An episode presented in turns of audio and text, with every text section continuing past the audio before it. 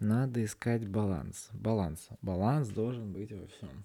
Говорю я каждый раз себе перед тем, как что-то делать. Но это тема чего-то отдельного.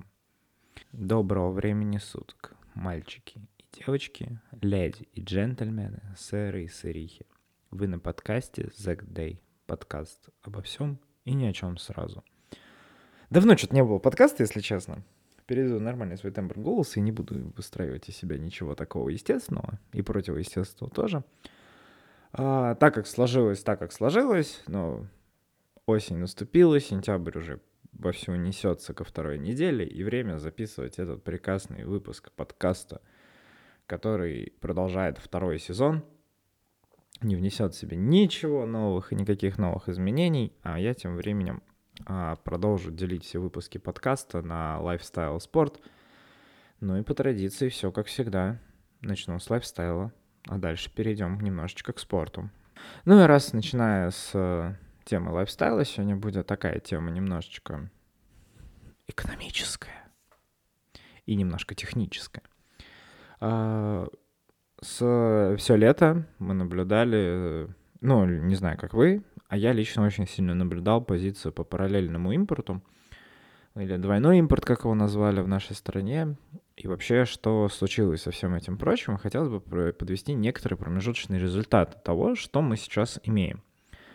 Понятно, что из-за всех событий, случившихся в феврале этого года, не будем их называть, будет как тот, кого не называть, те события, которые нельзя называть, которые до сих пор проходят, а, случилось необозримое, да, была закрыта граница, поставок не было над толком, да, многие фирмы ушли с рын- российского рынка, об этом я записывал подкасты и не раз, и не два, и говорил, что вообще ожидается за параллельный импорт.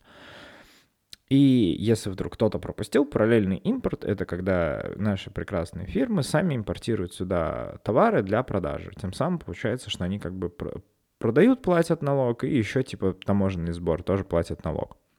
Но при этом, что случилось с ценами? И вообще на чем можно смотреть? Да, под параллельный импорт попало большое число э, категорийных товаров. Э, Министерство, да, там экономики или Министерство развития, по-моему, или Министерство финансов. Короче, выпустили постановление о том, какие товары разрешено делать параллельным импортом. Там попало очень много чего, очень много разных странных разделов, типа косметики, когда попали какие-то странные технические компании. Ну, в общем, короче, большой-большой список номенклатуры. И, в частности, что произошло дальше, и как вообще мы от этого выиграли, не выиграли, и все в этом духе. Мне с точки зрения было больше всего интересно техники и каких-то какой-то одежды, но про какую-то одежду очень сложно пока говорить. В частности, ушла компания Nike и ушел закрытый Adidas, уж закрыта Puma и так далее, какие-то основные спортивные бренды. И тут можно сказать очень интересный факт. А Adidas, Puma, Reebok, которые закрыты, которые пока еще не открылись на данный момент, они как бы уходить с российского рынка абсолютно не хотят. И при этом они как бы не участвуют в этом параллельном импорте прям полностью. То есть какие-то бренды, ну, то есть какие-то линейки, скорее всего, выходят за рубежом, но как бы активности какой-то в России нету. То есть просто идет застой. При этом можно купить э, какие-то вещи в различных магазинах, типа условного спортмастера или где-то еще, ну, которые есть и которые как бы привозятся, да, при всем при этом. И получается такая, ну, вот некая история. Но, например, компания Nike, которая полностью ушла с российского рынка, заявила, да, закрыв свой флагманский магазин, закрытый э, свои не флагманские магазины от других, э, ну, как бы а Eventual Retail Group, которая как бы поставляла, пока все это закрыто. Но они объявили, что можно будет, типа, продавать а через больших дискаунтеров, как, как я понимаю, это будет через Спортмастер. Пока как бы там продаются, но каких-то новых коллекций вообще большого, ну, притока нету. Хотя я уверен, что спрос, естественно, есть потому что сейчас, ну, то есть все случилось зимой, если на лето у всех какие, какая-то обувь была, то многие сейчас на зиму хотели бы, наверное, обновиться и что-то докупить, потому что прошел целый сезон, да, грубо говоря. Но при этом пока ничего такого нет, и с одеждой очень сложно, да, если мы говорим про обувь, больше обувь. Дальше, если мы говорим про некую одежду, да, очень сильно развились российские бренды, это, кстати, заметно о чем был один из подкастов выше, да, но при этом, как мы можем заметить, э, и многие из вас там, я думаю, видели о том, что H&M открылся, чтобы закрыться, это вообще феноменальная история, которая как бы продвигается. Непонятно, сколько они там собираются зак- закрываться, Надеюсь, не как Sunlight, а то это будет очень эпично. Но в итоге, по крайней мере, с одеждой вроде как-то все выруливают, потому что все-таки начали и российские бренды очень сильно вырастать, и начинать занимать свою нишу, и при этом все остальные, кто там хотели вернуться, они вроде бы вернулись, но поставки, понятно, проблемы есть на границах. А, как бы тут с этим сложно. Мне очень сложно судить за косметику, ну, извините уж так, да, поэтому я тут не могу ничего сказать, но вроде как бы все основные магазины работают, и купить что-то банальное можно, поэтому проблем с этим, да, тоже не особо как-то заметно. Ну, естественно, параллельный импорт коснулся, как мне кажется, в большей степени техники и электроники, естественно, и тут, конечно, прям противоречивая какая-то история получилась. Ну, во-первых, а, многие продавцы вспомнили, что есть э, серый рынок и как это все работает — если вдруг кто-то не знает, то серый рынок вообще существует вообще очень давно, просто он чуть-чуть выполз и стал белым, а, за счет того, что можно было наконец-то делать нормальные поставки, и на магазины смогли нормально закупать это все полноценно. Магазины электроники имеется в виду. Но в целом серый рынок сейчас а, прям снова набирает силу. Я боюсь, что какое-то время он еще будет очень популярен. Хотя, типа, многие его там, ну, не очень поощряют, но как бы есть что есть, да, и на этом фоне можно вылезать. Из э, самого смешного это было заметно, как, увели... Э, как э, резко крохнулись цены на какие-то дорогие там товары электроники, типа условных тех же айфонов или пятых приставок, да, плоек. пятой приставки, по счету просто пятая, да, вот, вот первые четыре были хорошо, а с пятой приставкой была проблема. Ну, с плойкой имеется в виду, конечно же. Пятая плойка ее почти было не достать. Если достать, то ценник был какой-то лютый, а сейчас при помощи параллельного импорта неожиданно пятая плойка появилась, причем по адекватной цене, да, и я прям сожалею людям, которые покупали типа тысяч за 100 и больше, хотя сейчас она типа там стоит, ну, под 70. И можно даже 67 где-то забрать и вообще не париться. Вот. Поэтому тут своеобразные аспекты есть, и от них никуда как бы не деться, но вот э, что есть, э, то есть, как говорится. Э, поэтому в целом, параллельный импорт дал свой неожиданный толчок, снова boost серому рынку, как бы вы его холили или там не лелеяли, или наоборот не хейтили очень жестко, но он есть, а, он был, есть и будет, что самое такое. Но теперь понятно, что если раньше цены делились четко на то, что вот, мол, э, вот, мол, у нас тут, э, смотрите, какая история, что вот у нас тут есть Ростест, а есть теперь у нас и не Ростест — а, и цены могут различаться. теперь как бы в целом у многих Ростеста толком-то и нет, как бы, и выходите из этого положения как хотите. Но это как бы такая проблема, э, ну, двоякая, да, лично мне, лично мне, тут важно отметить, она никак особо э, погоду не играет, потому что я понимаю, что если даже привозится какая-то серая техника, то она, как правило, куплена не на каком-то, типа, тоже там, знаете, сером рынке, а куплено в каком-то магазине и просто перепродано. Причем, что самое забавное, она будет также запакована, клевенько, классненько и все в этом духе. Просто вы получите условно вилку не европейскую, а там азиатскую, например, или американскую. Вот есть такая проблема. Если вы, конечно, прям жестко боитесь, что вам привезут какую-то хрень, ну вот тут да, тут могут быть. Например, а, сейчас, типа, условно там многие производители те же самые техники запаковывают как-то особенно, и все об этом знают, и сложно очень, очень сложно обмануть кого-то, если вы покупаете где-то в интернете. Однако Яндекс Маркет спокойно может, можете там покупать. Сейчас не на рамках проблемы, но как бы вот на Яндекс Маркете продаются, вы можете почитать отзывы о, покупай, о продавце и отзывы о товаре. Как бы за разное время. И поэтому с этим проблем никаких нет, а цены, ну, цены все будет зависеть от курса на самом деле по какому будет э, все это, естественно, покупаться, да, понятно, что чем э, ниже курс, то тем лучше для нас, здесь все очевидно, ну, плюс понятно, что вы можете посмотреть, сколько там вещи стоит в интернете, на зарубежных сайтах, я думаю, умножить на курс, понять примерно ценник и, и накинуть какую-то маржу производить э, продавца, то, что он это тебе привез, как бы. Ну, маржу и вот эти издержки, которые тратятся. Поэтому тут как бы вот из чего будет строиться цена, да, то есть при этом, что самое удивительное, даже на те же самые айфоны, а, цена, которая была бы в России, она была бы выше, чем в Европе, понятное дело, и, возможно, даже она была бы ниже, чем, например, маржа производителя, ну, вот серого рынка. То есть тут очень удивительный момент, то есть, условно, стоимость там, нового телефона у вас там будет полторы тысячи евро, умножим там на 60, э, полтора, ну там сколько, да, 15 на 6, это что, это сколько у нас будет? 2, 30, 90, да, там получается 90 тысяч плюс, ну там 100, 100, понятно, 100, 110, да, то есть, ну, возьмем такую какой-то ценник, э, при этом э, если мы бы взяли, например, телефон какой-нибудь от продавца, бы, я уверен, был не 110, а где-нибудь 120, 130, а так э, он может быть как раз реально типа 110. Ну вот 110, да, а не 90. Понятно, что из Европы привезти было бы дешевле из-за там разницы курсов, такспри и так далее, так далее, так далее, вы бы выиграли. Но как есть. Поэтому параллельный импорт, как ни странно, действует как-то позитивно на всю эту историю. И сейчас серый рынок с учетом развития дополнительных э, новостных порталов и вот этих всех маркетов, где вы можете публиковать э, отзывы о, о продавце, они в действительности заставляют немножко быть э, чуть более грамотными этих продавцов и чуть более корректными по отношению также к вам. Поэтому тут не будет какой-то такой истории, что вот, мол, мне привезли какую-то хрень. Но как бы это все, опять же, на ваш страх и риск, как я всегда, как я шутил в какой-то момент, точнее не всегда, а в какой-то момент я шутил, что типа скоро мы также будем рассказывать о том, что вот у меня есть проверенный магазин, где я покупаю технику и могу вам посоветовать, да, вот примерно такая история сейчас и произойдет. Но пока параллельный импорт будет, и пока все эти события от февраля этого года не закончатся. Дальше будем всем смотреть, как все обратно будет возвращаться. Но уверен, это будет там не сразу, прям, чтобы так уж быстро вернулось.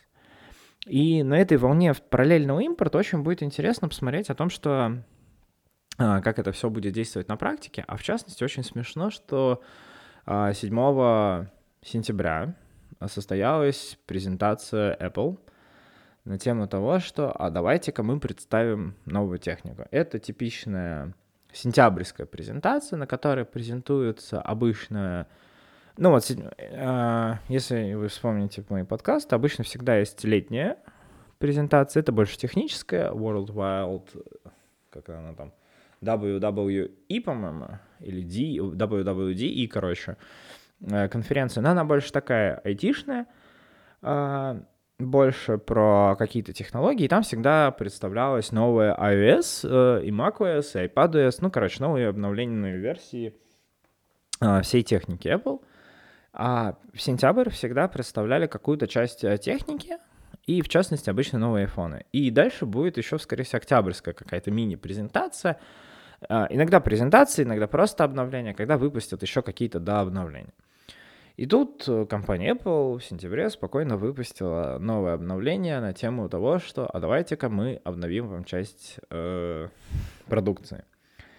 Начну по нисходящей того, что было представлено. Были представлены AirPods Pro второго поколения, которые просто проапдейтили, никак не меняя форм-факторум, добавили. Ну, то есть, что изменилось, вот если прям взять и по, по делу разобрать, что изменилось? Ну, добавилось лучше шумоподавление. Типа технология стала лучше. Добавились новые амбушюры, вот эти э, затычки, да, для ушей. Они стали под большее количество размеров. Теперь их там, там с XS по XL, короче, раздри- размерный ряд. Улучшился микрофон, и вроде все ну, то есть какое-то вот небольшое обновление, все это добавилось. Как бы, ну, давно их типа не обновили. Как вот они вышли, типа, в году, как, каком? Наверное, году 20 да? Они вышли, как прорывные, да, и вот в 22-м их решили обновить. В целом за два года, ну, неплохо, да, то есть они как бы из себя вообще не жили. Тут как бы вопрос дальше, вопрос всегда встает, а стоит ли это все менять, покупать новые и так далее. Ну, как бы, в позиции AirPods моя позиция это как бы очень странно, если вы меняете наушники только из-за того, что они чем-то проапдейтились. Ну, типа, крайне странная позиция. Если как бы вы хотите AirPods Pro и вам нравятся затычки, то как бы перейти, мне кажется, можно, ну, просто купить новую версию, это нормальный ход. То есть тут нет никакой проблемы. Можно купить старые. Я думаю, сейчас, учитывая, что, по-моему, старые в продаже не остались на официальном, понятное дело, что в России вообще ничего сейчас не будет, ну, параллельный импорт, да, как бы, можно купить, дождаться, когда они там параллельным импортом придут, и купить себе второе поколение, и как бы вообще никто не поймет, первого у вас или второго. Ну, типа, логики в этом, как бы, понта не будет точно, ну, будет поприкольнее, что у вас есть второе поколение наушников, но как бы не более того. Поэтому новых каких-то обновлений там ждать и не приходилось. То есть это просто обновили, ну, типа, что мы еще обновили? А, наушники, ну, давайте расскажем про наушники. Поэтому тут такая история, она быстрая, простая. Далее что обновили? Обновили линейку Apple Watch. А, в свое время Apple сделала очень какой-то странный ход. Я только сейчас осознал, что он прям странный. Потому что когда я об этом записывал в первый раз, мне казалось это каким-то логичным ходом. Объясню, в чем прикол. А в свое время компания Apple выпустила первые свои Apple Watch, э, которые были таким нововведением в плане часов. Это такие часы цифровые, с, с уведомлениями, со всеми приходами, уходами. Ну, короче, прям такое развитие. Плюс это все круто э, накладывалось на тему спорта, здоровья, которое прям Apple позиционирует себя и продвигает в массы. Это было очень круто. Потом были вторые, третье, четвертое поколение, и там где-то условно с пятого поколения компания Apple выпустила модель SE, типа Apple Watch SE. И сказали так, что вот есть Apple Watch SE, и они типа будут дешевле. Мы уберем часть функций каких-то, и при этом как бы вот э, можете пользоваться. Они будут дешевле, но без части функций. Ну и тогда я считал, что это логично, что типа, о, ты не хочешь... Но и при этом вышла типа еще основная модель, которая была пол... с большим функциональным, функционалом, как бы вообще клевая штука такая. И я тогда говорил, что вот круто, вот есть Apple Watch типа пятый, большие, подороже и более типа крутые, а вот если ты не понимаешь, нужны тебе они или нет, вот можешь купить Apple Watch SE и типа радоваться тоже жизни, вообще себе ничего не напрягаться в этом плане. Сейчас, спустя, э, вот, типа, у меня уже Apple Watch там, типа, года 3-4, я что, даже забыл, сколько им, у меня еще там четвертого поколения, я понимаю, что вот у меня Apple Watch, типа, третьего, четвертого, четвертого поколения, им 3-4 года, они у меня там, типа, ну, слегка побитые, потому что, ну, как бы ты иногда тоже там с кем-то потолкаешься, где-нибудь случайно коснешься, не дай бог подскользнешься, ну, то есть какие-то царапины у них есть, Плюс они там, понятно, немножко аккумулятор подсел, ну, то есть, но в любом случае 3-4 года они действуют вообще прекрасно, и проблем никаких не испытываю. И, и поэтому модель SE, если так купить, то она типа тоже будет вам на 3-4 года, а то может и еще больше, потому что у нее части функций, функций нету. И вот типа было, ну и как бы это будет странно. И в итоге на данный момент я понимаю, что это странное решение, что типа странное решение с точки зрения как бы покупателя. Ты такой, М, куплю-ка я себе Apple Watch SE типа, ну, попробую, посмотрю. А потом ты начинаешь смотреть и понимаешь, что тебя все устраивает. Ну, как бы все ок. Потом ты начинаешь понимать, что, ну, да, нет каких-то функций, но в целом тебя все устраивает. И вообще никаких. И ты 4 года ходишь, они же не убиваются, то есть они довольно качественно сделаны, то есть тут сложно их убить. И вот, конечно, и вот там в какой-то момент ты хочешь, говоришь, такой себе говоришь, не, ну надо сменить Watch, купить уже какие-нибудь полноценные, типа, ну, серию там, не знаю, вот шестую или седьмую. Вот. И вот дальше будет уже все круто, и дальше будет, типа, все вообще кайф. Ну и такой, типа, окей. Но при этом старые у тебя работают. Вообще. И ты как бы такой, блин, а что делать со старыми? Ну, понятно, что старые можно продать, можно еще обрать, э, отдать там в трейдин, еще в этом духе. Если они у тебя не убиты, то Apple вообще принимает в трейдин, и вообще никаких проблем как бы нету. Вот. Но все равно это очень странное получается решение. Понятно, что для Apple такая, типа, ну, норм. У нас все, типа, круто. Мы такие, все классно. И сейчас э, Apple выпускает новую опять линейку Apple Watch. SE обновленные просто обновляет. Выпускает восьмую серию Apple Watch и, и еще одну версию. Сейчас постепенно.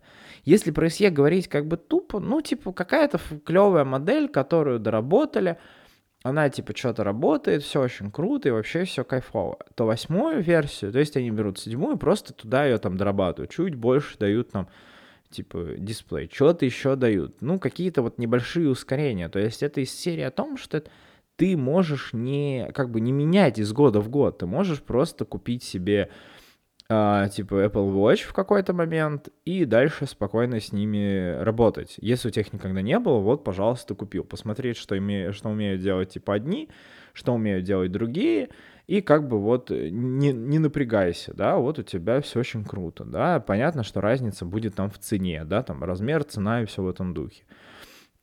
Вот. Из того, что я там читаю по описанию, я ничего не нахожу такого, чтобы прям, ну, мне типа сказала, вау, ну, круто, да.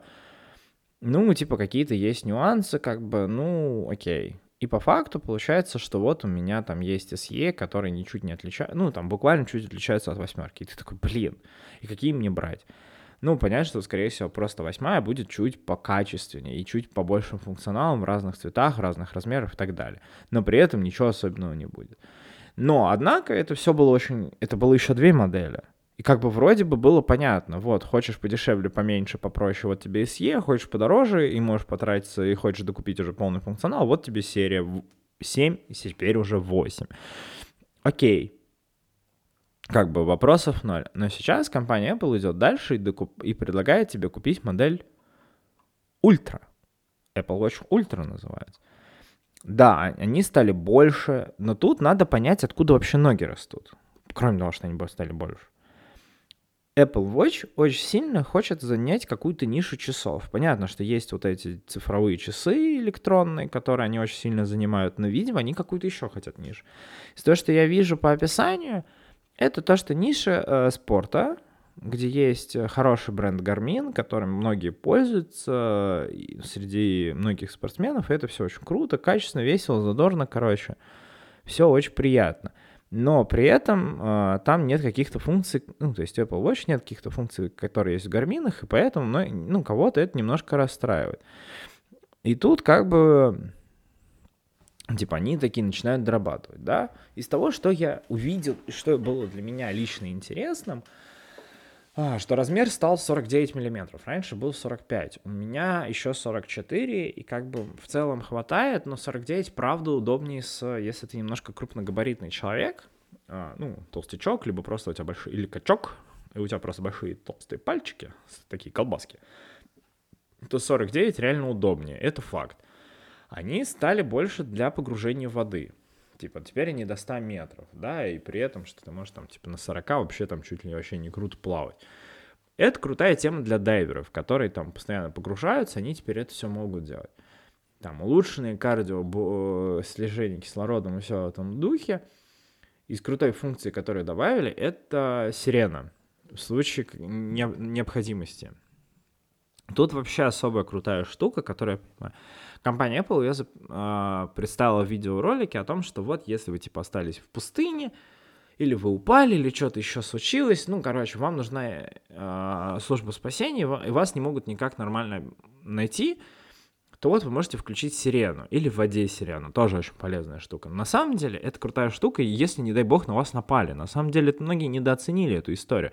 На вас напали, вы можете включить сирену, она будет орать, привлечет внимание многие еще, мне кажется, не, не додумались об этом, но это, кстати, очень крутая штука.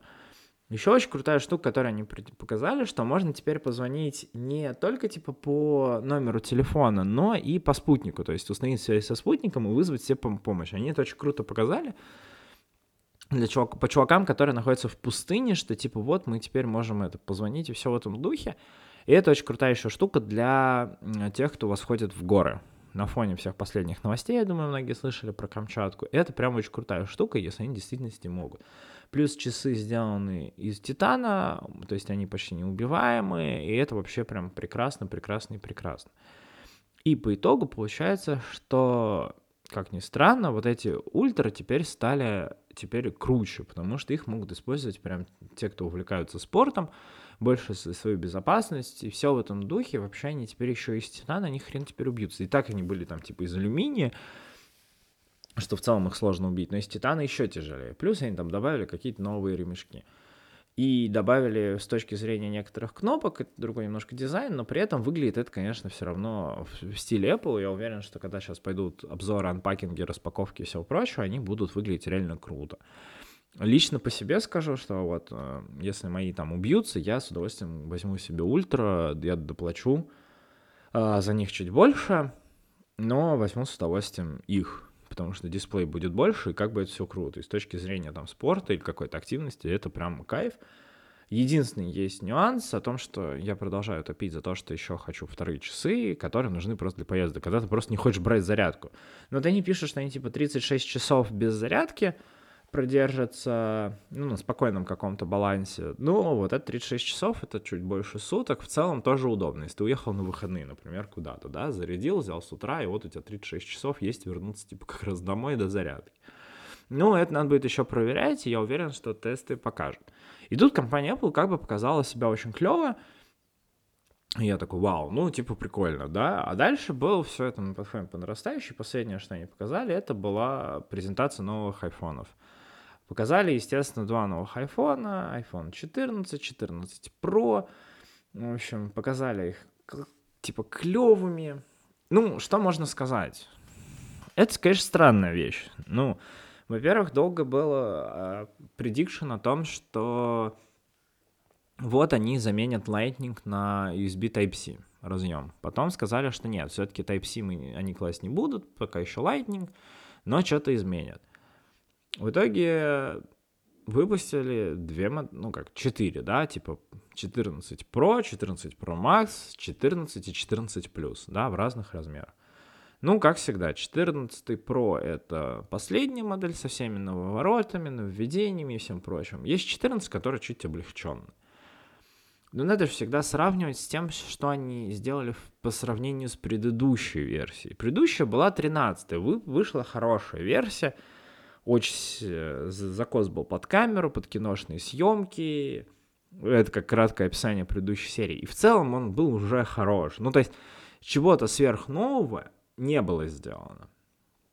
И поэтому 14 и 14 плюс это в целом, ну, чуть еще облегченная 13 Pro или даже практически 13 Pro, которая на таких же характеристиках и там будет выезжать, ну, плюс-минус какие-то другие, но это вообще не какая-то там супер разница, которая там была ранее. А, что из интересного? Из интересного цвета. Ну, то есть на прохе, 14 прохе сделали новый цвет фиолетовый, выглядит он прикольно, хотя, как мне кажется, 13 голубой, он выглядел посимпатичнее, и даже зеленый как-то выигр... выглядели повыигрышнее, нежели чем фиолетовый, хотя цвет все равно прикольный. Если пройтись просто-напросто по каким-то аспектам, то 14 Pro от 13 Pro отличается, ну, вот минимально, максимально минимально. Если взять и откинуть все это, я даже не буду все это перечислять, Выделю два основных момента. Момент первый. На 14 Pro всегда теперь горит экран, что они сделали на Apple Watch. То есть, если вы кладете телефон вверх экраном, то он у вас все время в целом горит, и вы видите некоторые уведомления, которые приходят. То есть на этом сделан акцент, но в целом он должен быть затемнен. Это первое. Второе, важное, то, что в айфонах убрали слот для сим-карты, и это меня немножко пугает. Ну, как бы объясню, в чем прикол.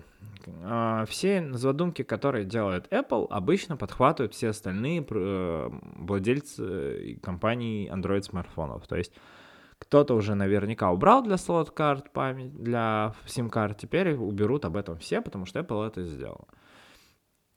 Теперь мы готовимся к тому, что мы будем переходить на eSIM. Если кто-то не знает, что такое eSIM, можете изучить. Но это очень важный момент э, в плане технологий, в плане развития сотовой связи, и у вас не будет слота для eSIM. С одной стороны, я не против того, чтобы был eSIM, потому что, ну, это крутая штука, вам не нужно никакую покупать симку, если у вас украли телефон, вы просто заблокировали и все, не нужно ничего делать сверхъестественного, потом перекинули номер себе на другое место, и все, как бы, у вас все с этим круто. А, есть какие-то есть нюансы. Плюс eSIM позволяет спокойно вам иметь два номера, э, два электронных как бы номера на телефоне и переключаться между ними. Условно, если вы гоняете часто в Европу, ну, гоняли, то вы могли как бы иметь один номер европейский, второй номер российский, и вот у вас было спокойное переключение, которое не требует каких-то там проблем. Прилетели, переключились, у вас есть интернет, все, поехали. Вернулись домой, все то же самое. Но теперь с этим будут, ну, с этим еще, во-первых, проблем не будет. Также можно два российских номера подключить, как бы здесь вопросов нет. Но в целом могу сказать о том, что как бы... Ну а в чем прикол был? Ну, то есть, понятно, что надо было выпустить какую-то модель телефона. Сделала на какие-то нововведения? Ну, нет, не сделала. Сделала на какую-то прям супер разницу? Ну, нет, вроде не сделала. Нужно ли было? Видимо, да. Поэтому, то есть на всей презентации Apple, которая шла там, наверное, час, я даже ее не смотрел в этом году, потому что я понимал, что будет как-то не очень интересно, но получилось, что получилось. Но вернемся к позиции параллельного импорта. Формально, Продукт Apple в России продаваться пока не будет официально, потому что они приостановили свою деятельность, но при этом, но при этом можно будет купить через параллельный импорт. На данный момент уже МТС, э, NVIDIA и Eldorado заявили о том, что они готовы в действительности помочь с параллельным импортом. И доставку они представляют к 31 декабря этого года. И с 1 января типа больше массовой, типа массовой, так сказать, уже отправки. Как это будет? Ну, посмотрим дальше как бы это будет вопрос интересный. Ценник, естественно, уже выше, но я боюсь, что он упадет еще немножко, когда появится сейчас 9 сентября официально были предзаказы, 16 выйдет во многих странах официальным. Ну, посмотрим, когда он появится в России, а, по какой цене и вообще, что от этого ожидать. Поэтому будем спокойно ждать и верить, что все это будет хорошо для российского рынка. Ну и раз мы так нежненько поговорили про тему параллельного импорта в лайфстайле. Я больше не хочу... Пока мне нечего еще больше затронуть, наверняка какая-нибудь тема наберется. Может быть, в следующий раз я еще что-нибудь напомню. Хочу перейти теперь к теме спорта. Кому не интересно, можете отключаться, как говорится. Если вам интересно, давайте послушаем, давайте посмотрим и разберем. Начну с приятного, это теннис. Ну, насколько приятный, я сейчас расскажу. Э, в, в Америке заканчивается последний турнир Большого Шлема. Это US Open. Э, записывается подкаст еще до сыгранного финала. Здесь в финале встретятся Каспер Рут и... Ох ты ж, гош, паш, паш, паш. Как его? Алькарас. Алькарас испанец, а Каспер Рут из Норвегии. Два молодых дарования. А, Алькарас 2003 года, Рут 98 Ну, то есть, как бы, вот оно, новое поколение. Два крутых чувака. Победитель станет первой ракеткой мира по итогам этого турнира. А, подведу итог, наверное, по нашим парням.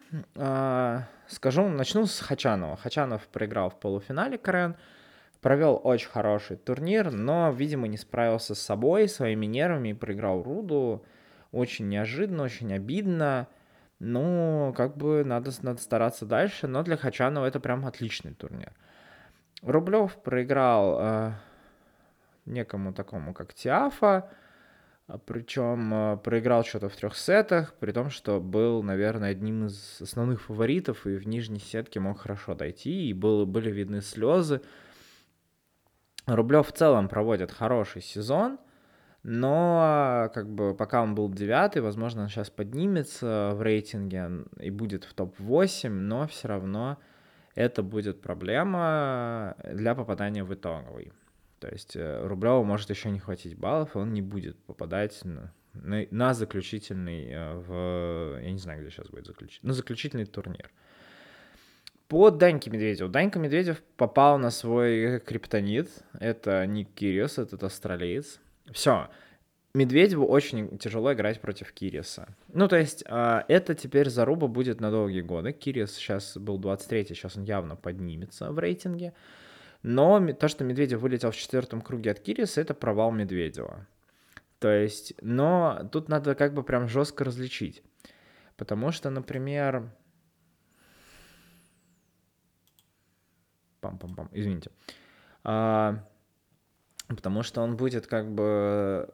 Для него Никирис это будет в действительности прям противным соперником, который вот будет э, биться до победного, до последнего. И это разные стили, разные матчи, разное много чего. И в целом они будут, конечно, прям, ну, типа немножко друг друга бесить. И как бы будет уже непонятно, как они будут отыгрывать. Очень, наверное, сказал. Короче, это две разные стилистики по игре, которые противоборствуют друг другу. Они будут противоборствовать друг другу еще очень-очень долго. И со всем этим, в этом, все в этом духе. А, поэтому Медведев больше такой прям по уму, по учебничку, а Кирис больше прям вот это желание, чувство и все в этом духе. И это будет всегда столкновение для них двоих – Вопрос, как они будут отыгрывать, будет всегда, конечно, тяжелым для них. Поэтому тут, как ни крути, все это будет, ну, прям сильно бить по ним двоим. И вопрос, как это все закончится, еще, конечно, ну, как бы остается открытым. Но для них это теперь будет прям вот, э, так сказать, э, особенным моментом, потому что Кириас недолго не играл, а теперь он возвращается, и теперь для него это будет, ну, как ударом такой, типа, а теперь я понимаю, что он может быть топовым, и он будет дальше и выше подниматься, как бы в рейтинге 52 недель он, типа, 25 но сейчас закончится он еще поднимется по очкам, и поэтому сейчас будет все смотреть, и в частности, как закончится, типа, все, все ну, типа, основные турниры. Сейчас закончится US Open, дальше в понедельник обновится рейтинг, и уже будем смотреть, как они, в, как, в каком они состоянии будут приходить на заключительный. Рублев может улететь и вообще по очкам, если я так правильно прикидываю, он должен быть сейчас будет, типа, быть восьмым. А, ну, то есть по логике он должен попасть, но они еще поборются за топ-8 точно. Но Рублеву нужно будет еще постараться. Медведев точно попадет а, на заключительный из наших, потому что он будет там, скорее всего, вторым-третьим, как ни крути. А вот кто там еще из наших? Хачанов, скорее, да, Хачанов 31, но он поднимется, но точно не попадет на заключительный. Поэтому есть шанс, что двое наших ребят попадут. Но как бы там крупных турниров будут еще мастерс, которые дают очки, но там уже будет борьба прям в какой-то момент уже четко будет понятно, кто куда попадет, и это никак типа не, не, не изменится, назовем это так. Вот, поэтому US Open, конечно, под, прибавил э, игроков и прибавил настроение, и в частности о том, что Данька Медведев-то не смог защитить титул. Это касалось тенниса, и там единственное, мне кажется, все очень хорошо у наших ребят, но теперь я хочу поговорить про футбол. А, в Еврокубках уже прошли жеребьевки, и об этом надо было рассказывать раньше. Я не хочу проходиться по всем. А, есть просто... Просто хотелось подытожить, что да, нет российских команд, и на фоне этого случилась очень вес... вес... ну, как бы не веселая история. Случилось то, что попали многие команды, которые как бы не должны были попадать в целом, а, потому что они, ну, как бы попали. Вот сейчас есть Макаби Хальфа, Хайфа, израильская команда, которая по логике, скорее всего, бы и не было, потому что будет там Зенит, кто-то бы еще выбил, и их бы там и не было. Ну, Зенит как чемпион страны, скорее всего, бы они были там. И как бы ты смотришь на группы в Лиге Чемпионов, да, даже если бы кто-то еще прошел квалификацию, они все равно были бы по тому, как идет чемпионат, ну, такими сладкими булочками, в надежде, что вот они, может, поборются. Сказать, что от этого проиграла Лига Чемпионов, например, вообще ничего не сказать. Ну, типа, нет российских клубов и нет российских клубов. Там как бы все понятно. Есть клубы с большим финансированием, типа Манчестер Сити, ПСЖ, там Реал, да, которые вообще для нас это другой уровень. У нас даже и близко команд к нему нету. Вот, понятно, что мы говорим, надо стремиться. Но нет, ну как бы, не, надо стремиться без, без вопросов, но это не тот уровень, который, типа, пока мы там должны к нему стремиться. Есть команда ниже, к которой мы должны стремиться. Но это если говорить про Лигу Чемпионов, тут как бы нет и нет. А вот в Лиге Европы, в Лиге Европы уже, конечно, обидно, что наших команд здесь нету, потому что а, есть э, моменты, когда ты думаешь такой, ну вот, ну, ну, типа, должны быть здесь наши команды. Условно тот же «Зенит», условно тот же «Спартак». Это не важно, кстати. Они должны здесь быть, потому что, ну, потому что они должны быть, точка. Да, понятно, что нас сейчас всех отключили, исключили, и как бы при этом а, непонятно, как, когда вернут обратно. Но в Лиге Европы есть одна команда. Это команда Union. Это бельгийская команда, который, владелец которой э, Йозеф Мартин. О, господи. Йозеф Мартин. Стадион Йозеф Мартин. Короче, у них э, владелец британец, который бывший игрок в покер, который строит команду на основе математических расчетов того, как это все должно играться. И в этом есть свое, свой шарм и свой, конечно, идиотизм. Ну, то есть мы всегда привыкли, что футбол — это несколько такая игра какого-то момента, шарма, шанса и все в этом духе. А здесь приходит человек и говорит, так, я вот, короче, математик, и я сейчас буду говорить, как мы будем играть математически. То есть и покупать игроков, а, нанимать тренеров, играть. Ну, то есть вот это все какой-то должен быть математический расчет. Вот этот математический расчет сейчас будем смотреть, насколько далеко они пройдут. Это их первый сезон в Еврокубках вообще там с каких-то там годов. И вот будет теперь интересно. Это, мне кажется, одна из немногих команд, за которой можно следить и наблюдать в рамках вообще в целом э, Еврокубков, потому что просто насколько далеко они пройдут. Понятно, что все еще будут следить за крутыми командами и как они будут развиваться, но в целом как бы вот за ними стоит следить. Если мы возьмем Лигу конференций, где наши команды просто обязаны быть, ну как бы просто обязаны быть, и это как бы вообще не обсуждается в плане того, что это вот турнир, куда вот должны там проходить там чуть ли не до полуфинала, до финала и вообще бодаться со всеми сильными командами, которые там попадают. Ну типа Вестхэма условно, все в этом духе. Хотя реально смотришь, блин, единственная команда там, типа, которая есть во всех группах, типа, а, ну Вильяреал еще, да, Вильяреал, Вестхэм. Ну, то есть команды каких-то там 2-3 штуки, которые самые сильные в групповой стадии. Вот здесь должны быть российские команды, которые должны четко подтверждать уровень российского чемпионата. Ну, конечно, нас здесь нет, но и, как показал прошлый сезон, лучше бы не было вот иногда. Здесь не то, что здесь ты... Э, вот этот турнир, это вообще какая-то феерия. То есть тут команды, которых ты вообще не знаешь, которые, типа, там, типа, Бал... Балкане какой-нибудь там, типа, ты смотришь, а потом Рижская футбольная школа, и ты вообще такой, типа, ага, и такие есть команды, и типа ты такой, блин, что здесь происходит? Ну, то есть это вот это какой-то турнир очень своеобразный, но опять же, для российских команд, я не раз уже кое-кому повторил, это то, где мы должны быть. И должны показывать, что, а вот здесь-то мы вот, мы-то вообще-то как бы молодцы. И вот мы здесь играем. Вот это вот наш уровень, который мы должны проходить. Как только мы проходим, да, идем ступеньку выше. Но пока это еще не происходит, и поэтому это полная какая-то история, какая-то дичь, которую типа здесь не хватает.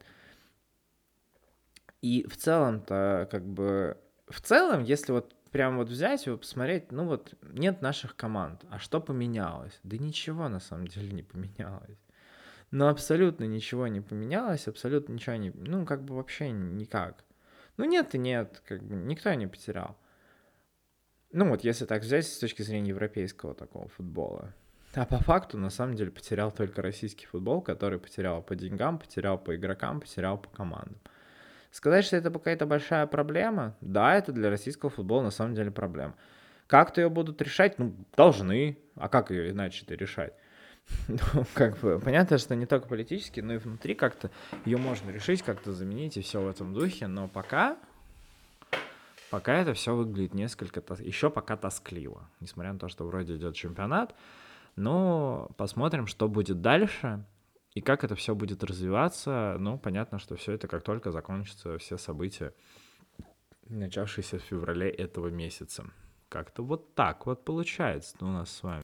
В целом, на этом я и хотел бы на самом деле закончить. Такой краткий, втягивающийся выпуск подкаста, которого давно не было. И я надеюсь, что следующий выйдет предварительно, на самом деле, мне кажется, он выйдет не на следующей неделе, а через недельку, где он будет выпуском, наверное, спецвыпуском, я думаю, мою, пока не загадываю, но такой сделаю обзор, что это будет спецвыпуск, который немножко объяснит вообще, почему, куда и что случилось, и почему вообще не было так долго выпусков подкаста, который вообще расскажет небольшой промежуток моей жизни в августе, в сентябре месяце, вообще, что вообще с этим было.